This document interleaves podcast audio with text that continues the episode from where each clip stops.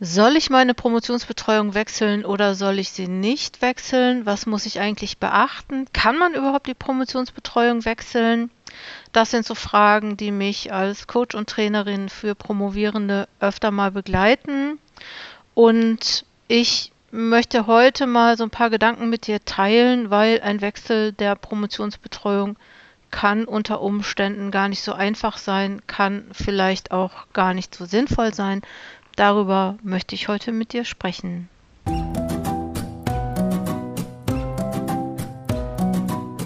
Herzlich willkommen beim Coaching Zone Podcast. Ich bin Dr. Jutta Wergen und ich unterstütze Menschen in der Qualifizierungsphase wie beispielsweise Promovierende oder Postdocs. Ich coache und berate und habe auch einige Online-Kurse. Schau dazu einfach auf der Webseite von Coaching Zone Wissenschaft vorbei und ähm, schau einfach generell mal dort vorbei. Ich habe nämlich einiges überarbeitet und einiges geändert. Und wenn du diese Podcast-Episode nachlesen möchtest, beziehungsweise statt dieser Podcast-Episode zu hören, die lieber lesen möchtest, dann schalte auf die Webseite coachingzonen-wissenschaft.de. Ähm, aber hör dir vielleicht auch einfach erstmal diese Episode an. Viel Spaß dabei. Okay, Thema Wechsel der Promotionsbetreuung. Ich hatte das äh, letzte Woche nochmal die Frage, wie geht denn das eigentlich? Soll ich meine Promotionsbetreuung wechseln oder soll ich sie nicht wechseln? Was muss ich dabei beachten? Und ähm, so, wenn ich jetzt mal so darüber nachdenke, ist das schon so, dass einige Doktorandinnen und Doktoranden immer mal wieder darüber nachdenken, ihre Promotionsbetreuung zu wechseln oder die Promotion abzubrechen. Das sind ja auch so Gedanken, die ähm, Promovierende häufiger mal haben. Und äh, ich würde da gerne mal so ein paar Aspekte des Betreuungswechsels beleuchten und nochmal gucken, ähm, wie der Wechsel der Promotionsbetreuung gelingen kann. Dazu muss ich aber sagen, ich bin kein Fan irgendwie davon, die Promotionsbetreuung zu wechseln oder die leichtfertig zu wechseln. Ich gehe aber auch mal davon aus, dass auch niemand von euch das jetzt macht, dass mal eben mal so wechseln. Manchmal macht es einfach Sinn, drüber nachzudenken und drüber zu sprechen und manchmal ist auch die Frage, ja, soll ich das vielleicht irgendwie noch hier zu Ende bringen? Soll ich das noch aushalten? Und ähm, vielleicht mal so generell ähm, ein Wechsel kann natürlich auch durch äußere Umstände notwendig werden. Also du kannst entweder bestimmst du selber, dass du das machen möchtest, oder aber es kann schon mal passieren, beispielsweise, dass Promotionsbetreuende weggehen oder irgendwelche Schwierigkeiten, formale Schwierigkeiten es von Seiten der Fakultät gibt, dass man dazu gezwungen ist. Ich habe das auch schon erlebt, dass sich Promotionsbetreuende einfach überhaupt nicht mehr gemeldet haben und auch gar nicht mehr auffindbar waren, also auch für die Fakultät nicht. Ähm, und ich habe das auch schon erlebt, ich habe das gehört, dass eine Promotionsbetreuung beispielsweise ähm, dement geworden ist oder dass, ne, je nachdem, wie ähm, lange man dann auch promoviert, dass die Promotionsbetreuung vielleicht sogar von sich aus die Promotionsbetreuung beendet und sagt, ich will auch gar nicht mehr weitermachen. Und es gibt ja auch Promotionsbetreuende, die dann sogar sterben. Und vielleicht einfach, wenn man jetzt mal über die Promotionsbetreuung nachdenkt oder wenn Leute, die ihre Promotionsbetreuung beenden möchten, in mein Coaching kommen, dann frage ich immer erstmal danach, wie die Promotionsbetreuung eigentlich begonnen hat. Also wie war eigentlich der Start? Weil ich vermute mal, dass manchmal gar nicht so lange überlegt wird oder dass man manchmal so zur Promotionsbetreuung kommt und das sich selber gar nicht so überlegt hat. Also, dass man vielleicht mit jemandem eine Promotionsbetreuung vereinbart hat, der oder die gar keine Expertise für das eigene Fach hat oder selber vielleicht auch nicht so gut darüber nachgedacht hat.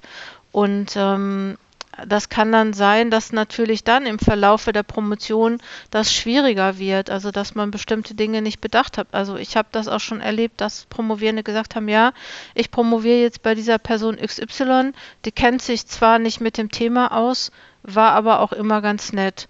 Und es gibt auch wirklich Promotionsbetreuende, die das mitmachen und natürlich gibt es aber auch die, die sagen, nee, das ist überhaupt gar keine gute Ausgangsbasis für meine Betreuung. Also ihr solltet euch wirklich überlegen, ähm, wie ihr diese Promotionsbetreuung gestaltet oder so, worauf ihr achtet, wenn ihr euch eine Promotionsbetreuung sucht.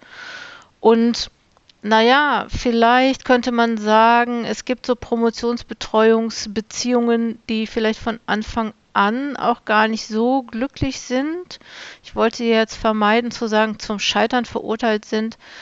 Dann kann es natürlich Sinn machen, die Promotionsbetreuung zu wechseln oder zu beenden. Ähm, dann ist das nämlich so eine Art Black Box. Ähm, und das ist dann halt auch einfach, dass da Konflikte entstehen. Ne? Ähm, und es gibt natürlich auch nochmal so Promotionsbetreuungen oder Promotionsbetreuungsbeziehungen, will ich das mal nennen, wo sich Betreuende und Promovierende nicht regelmäßig treffen, wo es irgendwie kein vernünftiges Feedback gibt, ähm, wo vielleicht äh, nicht auf E-Mails reagiert wird, wo es keine Kolloquien gibt, wo es keine Möglichkeiten des Gesprächs und der Vernetzung gibt. Das gibt es natürlich auch. Da solltet ihr vielleicht auch vorher nochmal für euch darauf achten, dass ihr generell so eine Promotionsbetreuung abschließt. Und wenn du jetzt merkst, oh Gott, ich habe das auch alles nicht, das ist vielleicht schlecht, dann überleg dir vielleicht, wie du das gestaltest. Ich habe ja schon mal auch einen Podcast gemacht zum Thema, dass die Promotionsbetreuung eine, eine interaktive Sache ist, dass das nicht so ist, dass da eine Betreuungsperson ist und da bist du und ähm, du hast da nichts mit zu tun, sondern du musst natürlich auch aktiv deine Promotionsbetreuung einfordern. Und ähm, manchmal macht es Sinn, und das erlebe ich auch, dass Menschen sagen, ja, okay, meine Promotionsbetreuung ist nicht optimal, aber ähm, ne, wir haben eher ein schlechtes Verhältnis und die es gibt ja auch, dass Leute sagen, die betreut mich nicht gut und ich bekomme da irgendwie kein Feedback. Und manchmal ist es dann trotzdem strategisch sinnvoller, das auszuhalten. Das ist aber dann auch wirklich nur für Leute, die das auch aushalten können oder die sich das gut überlegt haben. Und es gibt natürlich auch sowas wie Konflikte im Promotionsprozess, wo dann auch die bessere Lösung ist, ähm, die Promotionsbetreuung zu wechseln oder zu beenden und was ich ganz oft festgestellt habe, ist, dass Konflikte im Promotionsprozess häufig auch im Zusammenhang mit der Leistung der Promovierenden und der Erwartung, der gegensätzlichen Erwartung der Promotionsbetreuenden entstehen. Also es gibt wirklich auch Promotionsbetreuende, die ein Feedback geben, und das Feedback aber nicht dazu führt, dass Promovierende jetzt wüssten, was zu tun ist oder dass das irgendwie konstruktiv wäre, sondern eher, dass das äh, demotivierend ist und ich hatte letztens eine Promovierende in der Beratung, wo die Promotionsbetreuung auch wirklich gesagt hat, ähm, ich sehe nicht, dass du das schaffst. Ich sehe nicht, dass du das beenden kannst. Und das ist natürlich, ja, okay, ich kann das verstehen. Ne? Ähm, ich kann nicht verstehen, warum dann überhaupt erst eine Promotionsbetreuung vereinbart wurde, wenn man sich nicht sicher ist, dass die Promovierende das nicht schafft.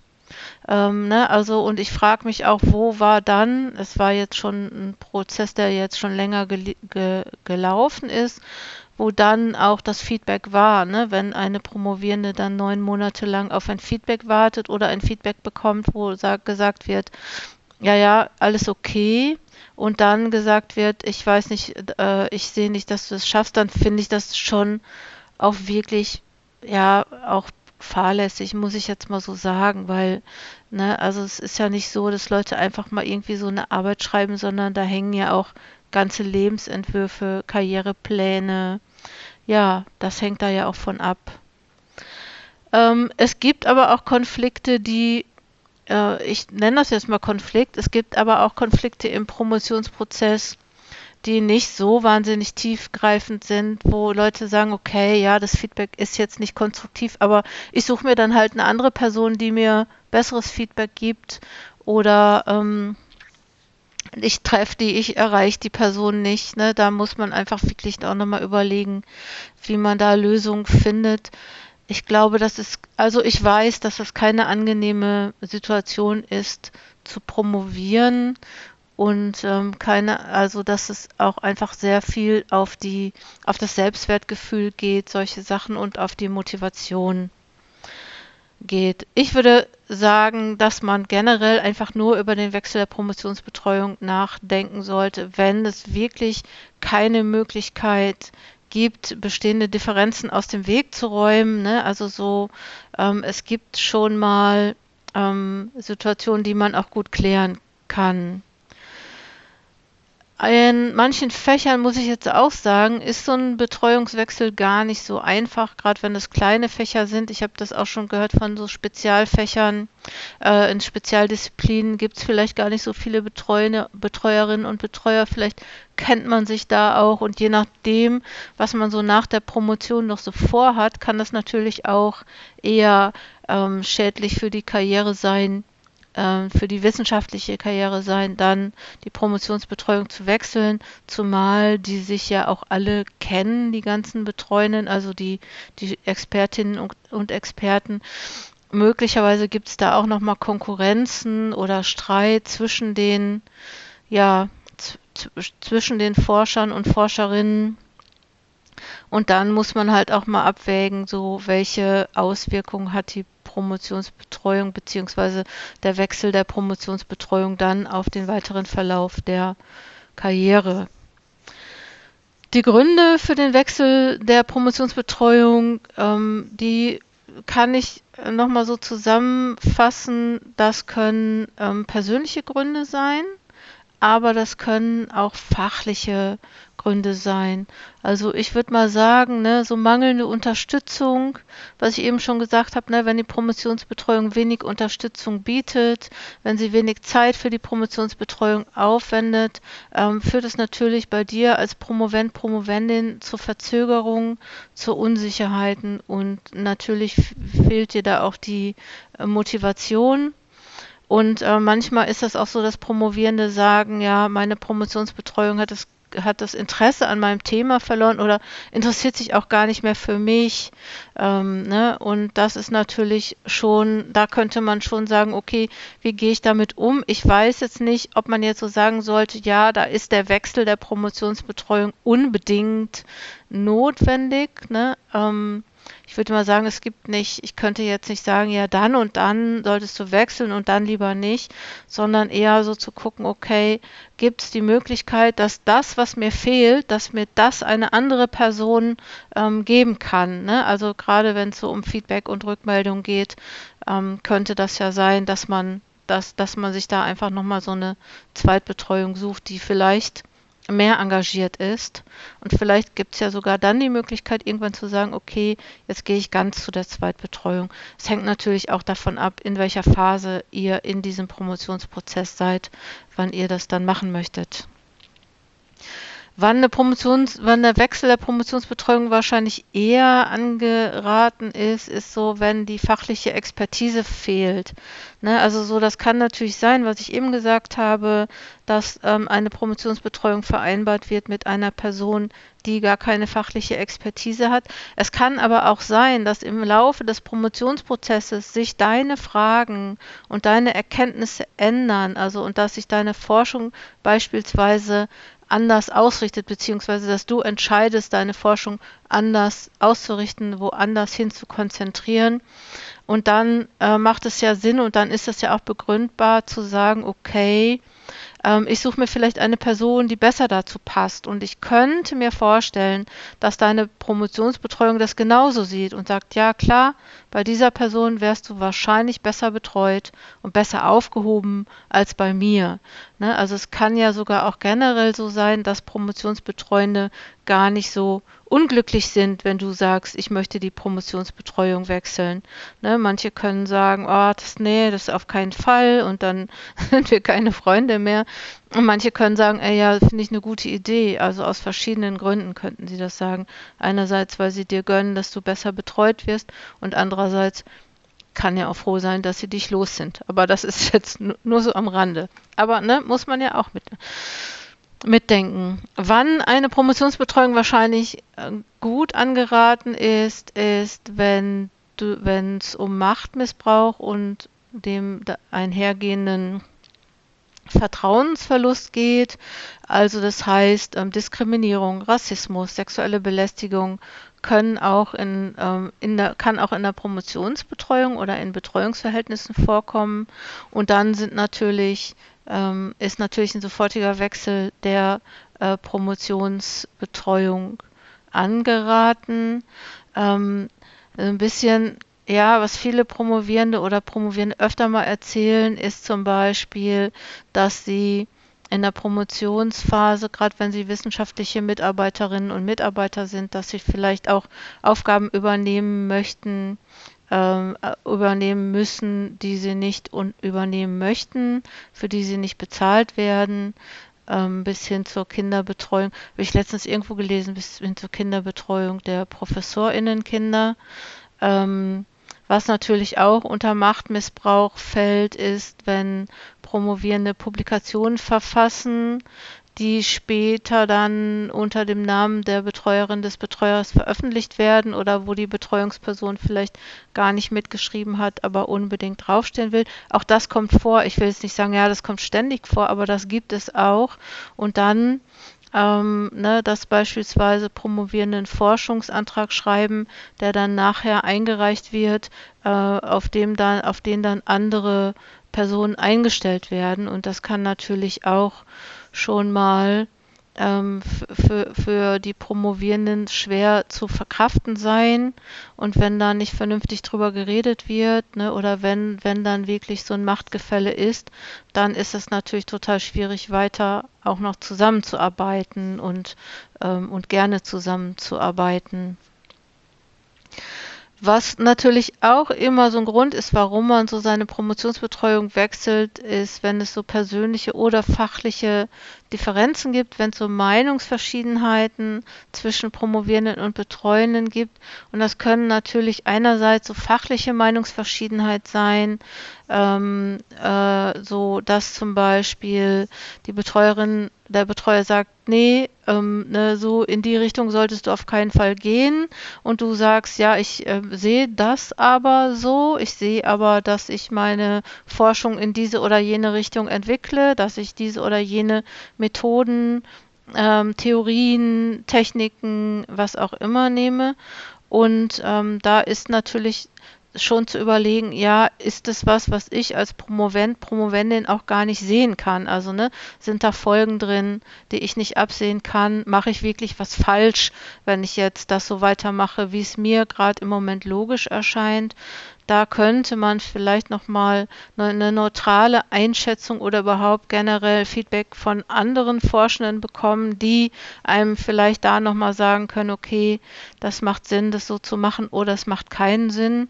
Da weiß man halt nicht. Ne? Das kann natürlich auch sein, dass Promotionsbetreuende viel, viel mehr Erfahrung haben und vielleicht auch mehr über mehr Wissen verfügen und vielleicht auch nochmal anders einordnen, einschätzen können, wie das eigene, wie, wie das eigene Forschungsprojekt oder das Promotionsprojekt dann sich entwickeln kann oder sollte, um anschlussfähig zu sein, beispielsweise, um eine bestimmte Karriere zu machen. Ähm, so persönliche, ähm, an, dass sich Promotionsbetreuende in persönliche Angelegenheiten einmischen geht, kommt auch vor. Beispielsweise, dass Promotionsbetreuende sagen, dass man seine Kinder doch jetzt schon mal in die Kita geben kann oder dass man äh, ne, so äh, mehr Zeit haben sollte für die Promotion und sich äh, nicht so äh, mit den Kindern aufhalten kann. Das ist jetzt so ein Beispiel. Oder ähm, ja, vielleicht auch immer Termine machen, die jetzt so in dieser Kinderbetreuungszeit liegen. Ähm, weil sie finden, dass das, dass du das anders machen solltest.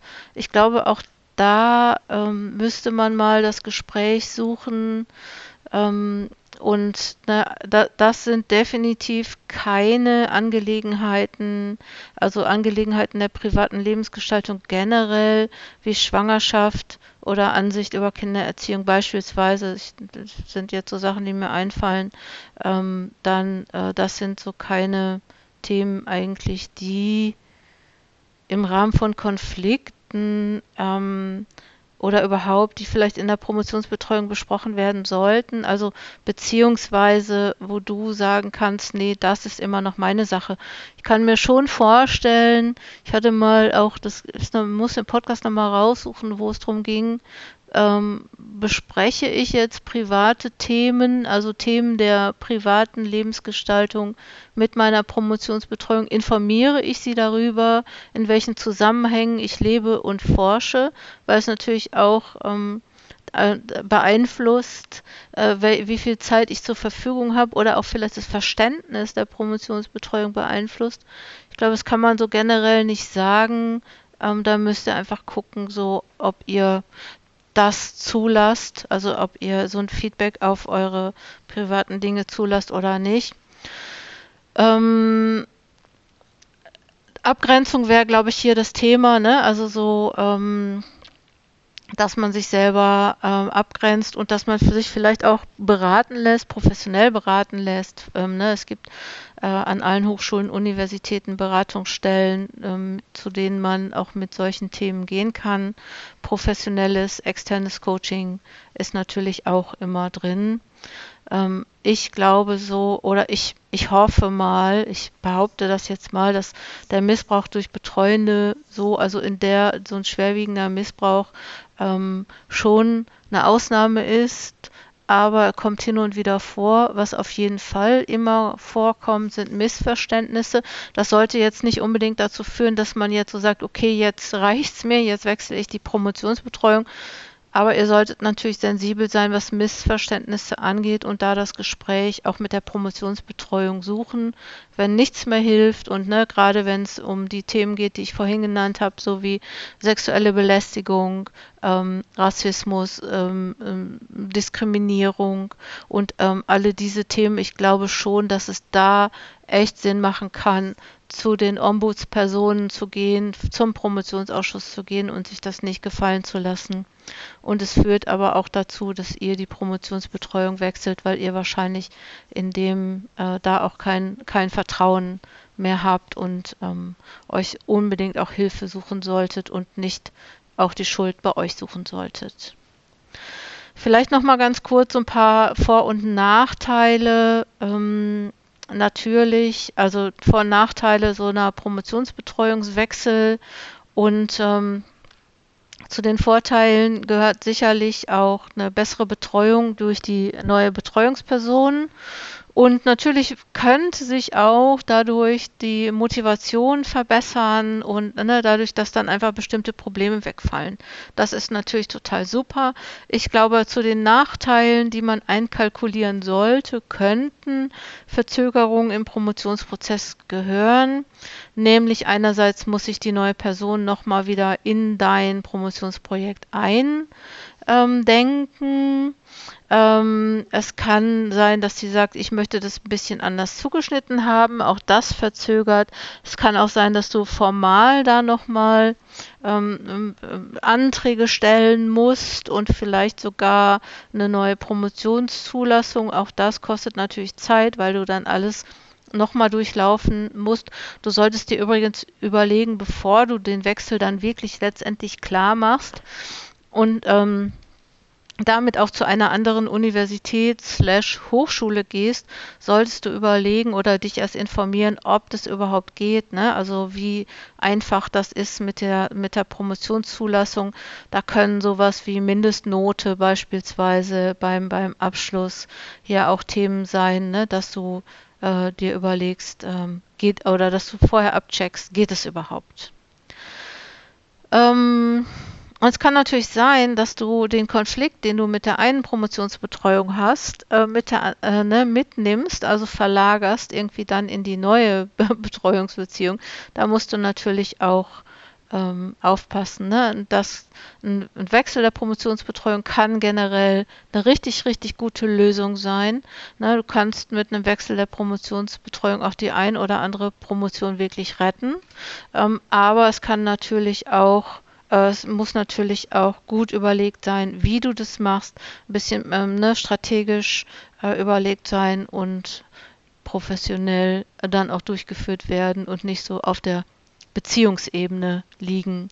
Opro, apropos, wollte ich sagen, auf der Beziehungsebene kann natürlich eine, so, eine, so ein Wechsel ähm, der Promotionsbetreuung kann natürlich auch eine totale ähm, äh, oder eine total emotionale Herausforderung sein, ähm, gerade weil sich äh, Promotion oder weil sich, weil es eine wichtige Beziehung ist, die mit der eigenen ähm, akademischen und beruflichen und damit beruflichen Zukunft auch verbunden ist.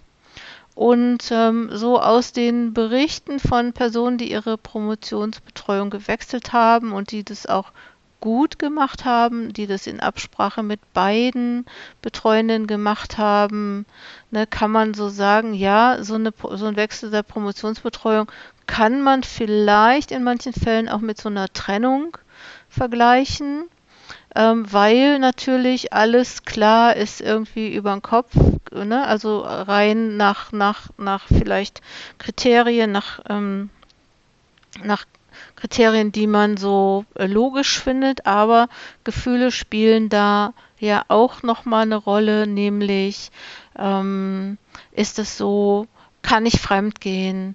Ähm, bin ich das schuld? Müsste ich eigentlich nicht viel dankbarer sein? Wie undankbar darf ich eigentlich sein? Weil diese Person, die mich zuerst betreut hat, die hat ja auch schließlich mal an mich geglaubt. Ne? Also so kann ich da jetzt einfach wechseln. Und da ist es wichtig, dass ihr wirklich auch mit diesen Gefühlen klarkommt, dass ihr euch, dass ihr euch da, ich würde das empfehlen, das zu besprechen oder euch auch beraten zu lassen. Ähm, ne, so das, vielleicht geht es auch manchmal etwas auch um Aushalten ähm, und dann äh, ne, so zu gucken, okay, ähm, was macht es auch mit mir auf der Beziehungsebene, ne? also so ein Wechsel der Promotionsbetreuung passiert immer auf der Sachebene und immer aber auch auf der Beziehungsebene, weil du einfach jetzt dich von einer Beziehung trennst und wie das so ist mit dem Ex, ne, oder mit der Ex, das könnte da auch irgendwie nochmal eine Rolle spielen. Also was ich eigentlich sagen will, bleib sensibel. Okay, ähm, vielleicht nochmal so jetzt zum Schluss, zum wie mache ich das denn so, ne? Ähm, ja, natürlich immer erst als letzten Ausweg, würde ich mal so sagen. Ne? Also überleg dir das wirklich richtig gut äh, und dann versuch möglichst dann alle mit ins Boot zu holen. Also ich würde sagen, dass es immer schöner ist, nicht im Streit zu gehen und nicht heimlich, also eher so transparent zu sein. Ähm, überleg auch ein bisschen strategisch, wie viel Zeit du durch so einen Wechsel verlieren würdest Ne? Würdest du mehr gewinnen oder würdest du mehr verlieren?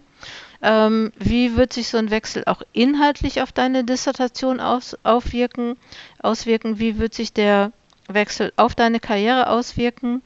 Dann natürlich nochmal, ähm, sprich vielleicht mit Personen, die so einen Betreuungswechsel hinter sich haben versuch äh, möglichst alle Formalitäten auch zu klären, versuch herauszufinden, wie das in dem jeweiligen Fall geht, wen musst du da formal einbeziehen, musst du einen Antrag stellen. Äh, du kannst beispielsweise die Promotionsbetreuung auch wechseln, falls das jetzt mit dem Wechsel der, der Universität oder Hochschule einhergeht, dass du die Zulassungsbedingungen da klärst und dann ja deinen Weg gehst, äh, versucht nicht so viel verbrannte Erde zu hinterlassen, weil ja, ne, gerade in bestimmten Disziplinen sieht man sich immer zweimal, beispielsweise auf Tagungen und ähm, vielleicht ja, machst du das soft und ähm, wohl überlegt. Also das heißt, ne, der Wechsel des Doktorvaters oder der Doktormutter sollte immer das letzte Mittel zur Lösung des Konflikts im Promotionsprozess sein. Wenn du damit über damit mit dem Gedanken spielst, ähm, zu wechseln, such dir eine gute und eine neutrale Beratung, beispielsweise auch ein Promotionscoaching. Wenn du ein Promotionscoaching brauchst, schau auf der Webseite von Coaching Zone Wissenschaft vorbei, lass es mich wissen. Ansonsten ähm, halte durch, du schaffst das. Alles Gute, komm gut voran, deine Jutta Wergen.